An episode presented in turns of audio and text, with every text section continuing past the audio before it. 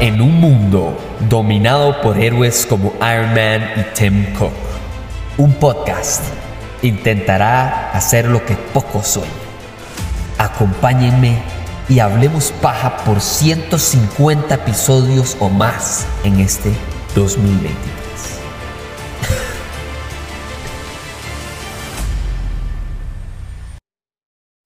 Ojo, ojo, así es mi manera de hacer listas de películas. Siempre que yo hago una lista de top 5, lo hago de la siguiente manera. Estoy viendo una película y, digo, ma, qué película más buena. ¿Por qué no hablo de películas similares a estas y a esta, perdón? Y entonces me pongo a hacer una lista. Y siempre es así porque estaba quería ver una comedia y me dije, ah, vamos a ver una comedia. Entonces me, puse a ver The Longest Yard. Y The Longest Yard para mí es una genialidad de comedia, pero me puse a pensar, ah, pero comedias eh, muy predecible. Hagamos una de películas deportivas porque en estos días estoy por ir a ver el estreno de Air, la película de Ben Affleck con Matt Damon y demás que se trata sobre la increíble historia detrás de cómo Nike y Michael Jordan hicieron la marca de tenis más reconocida a nivel mundial.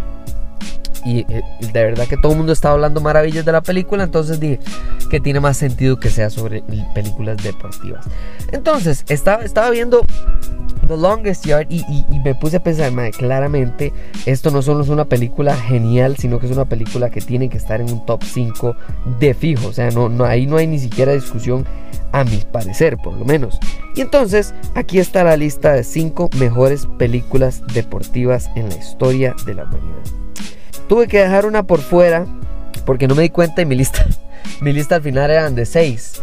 Entonces, la que dejé por fuera, lamentablemente para mucha gente, es The Blind Side. The Blind Side tiene mucho que ver con mi gusto de preferencia, que es que el deporte de fútbol americano para mí no es un deporte que me interesa ni me apasiona lo más mínimo. Entonces, de, tenía que meter alguna, sí, pero, pero de, al final es más fácil sacar una película de un deporte que no me apasiona que estar metiendo una película y sacar otra de un deporte que sí me apasiona a fin de cuentas. Esa es la que quedó por fuera. Y lamento decirles que sí, que quedó por fuera The Blind Side, que es una película extra extraordinaria, una historia increíble, pero que creo que específicamente la temática detrás de esa película se ve cubierta por mi película número uno, por cierto, que, tiene que ver con un deporte que tampoco me interesa mucho.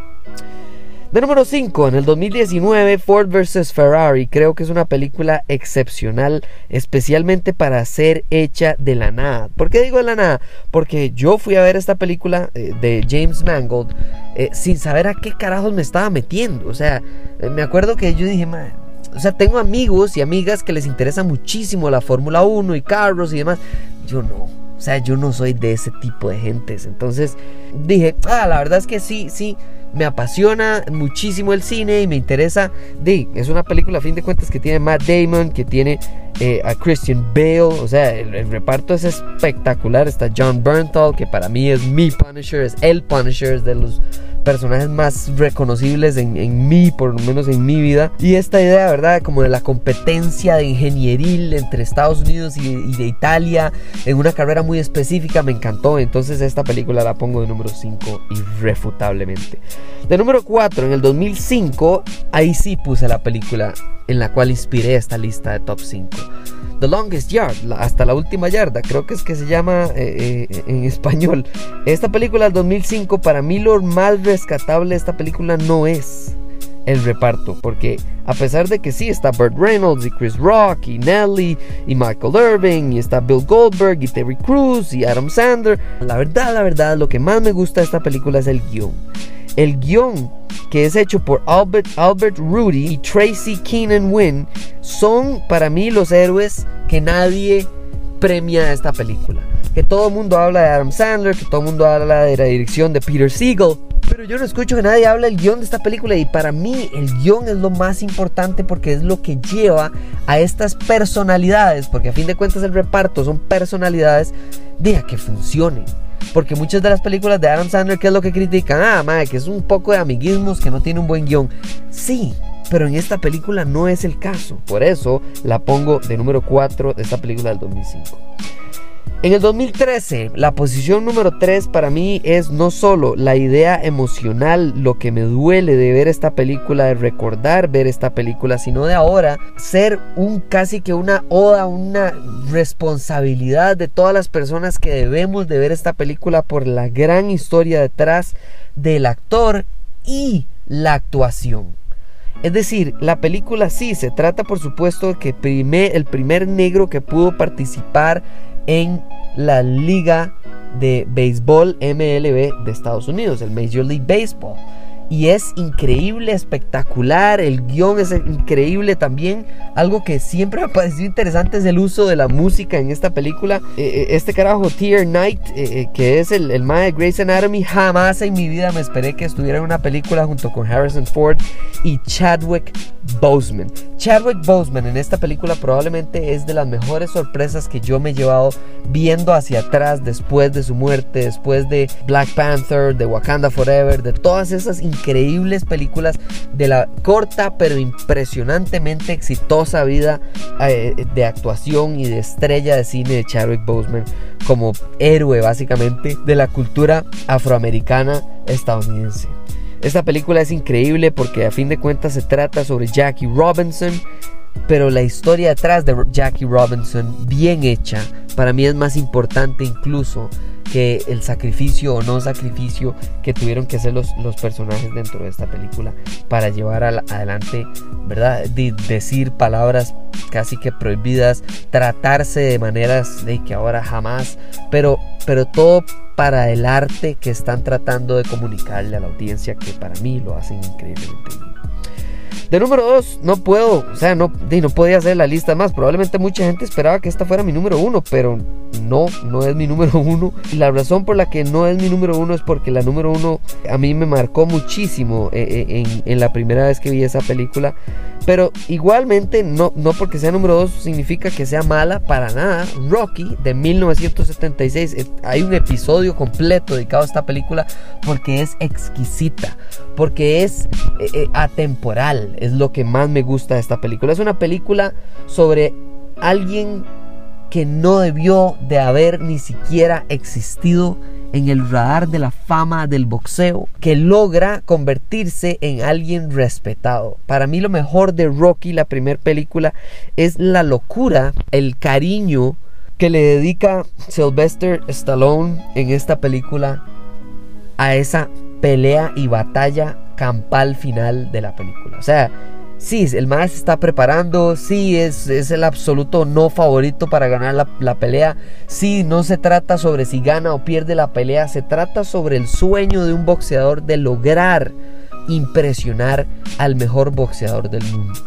Eso, en 1976, funciona también en el 2023 y para mí esa es la razón por la que es la número 2. Pero de nuevo, justo como les dije, predeciblemente, impredeciblemente, mi número uno es una película muy relacionada con el deporte que menos me interesa, que igual lo sigo porque no es como que no vea el Super Bowl, pero es el deporte que menos me interesa y que menos sé al respecto en general. Una película del 2000 llamada Remember the Titans. Esta película, recuerdo haberla visto, yo sentí que duró 20 minutos. O sea, para mí no fue suficiente. Yo quería más de esta película cuando la terminé de ver. Esta película es dirigida por Bose Yakin, es escrita por Gregory Allen y es actuada por el nada más y nada menos que señoricísimo Denzel Washington. Para mí Denzel Washington en esta película no es solo eh, eh, eh, es actor, sino que él básicamente que lleva adelante el, peso total de esta película. No porque no hayan otros, otros actores famosos en esta película, porque a fin de cuentas, por supuesto que están aquí actores y actrices famosísimas. Aquí está Ryan Gosling, aquí está Burgess Jenkins, Donald Faison. O sea, aquí hay gente famosa y, y, no se trata de si son famosos o no. Se trata de que el éxito de esta película vive o muere por la actuación de Denzel Washington. Porque no se trata solo de que la gente y el tema racial de esta película en los deportes estadounidenses. En un mundo donde usted esperaría que esto eh, tenga más que ver con una película, no sé, de Sudáfrica y del apartheid, ¿verdad? de la política separatista racial de África.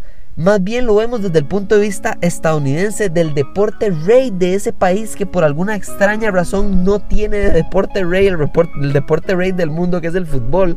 Y no, verlo desde el fútbol americano es increíble porque no tiene que ver sobre deporte americano o estadounidense. Para nada. tiene que ver sobre deporte en general. Sobre empeño, sobre raza, sobre amiguismos, sobre odio generacional. Es una película pesada. No es fácil para cualquier persona ver esta película y para mí eso es lo que más disfruto de recomendar esta película y por eso es mi número uno. Sencilla y absolutamente esta película es fácil de recomendar es igual que Rocky, atemporal. Para mí no tiene, no envejece para nada, que es algo que a mí me, cuesta y sufro mucho de películas que me encantan, que envejecen muy, muy mal y, de ya no pueden, ya no puedo recomendarlas de la misma manera en la que de hace algunos años o décadas atrás se podría.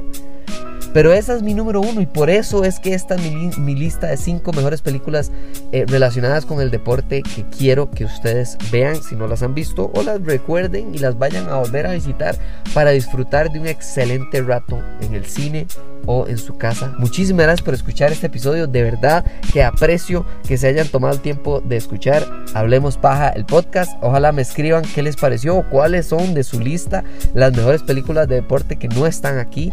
Eh, arroba Hablemos Paja CR en redes sociales. Muchísimas gracias por tomarse el tiempo. Ya saben, en Twitter, en Instagram, en Facebook, en todo lado siempre estoy poniendo noticias, poniendo los nuevos episodios que están saliendo y hablando de los proyectos que se vienen porque tengo sorpresas y entrevistas que vamos a seguir durante todo este año. Muchísimas gracias por estar acá en Hablemos Paja y nos hablamos en la próxima. Chao.